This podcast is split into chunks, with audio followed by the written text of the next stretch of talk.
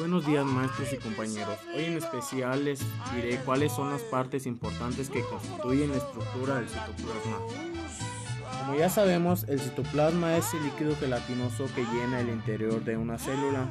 Este está compuesto por agua, sales y diversas moléculas orgánicas. También cuenta con algunos orgánulos intracelulares como son el núcleo y las mitocondrias, y además están rodeados por membranas que los separan del núcleo central.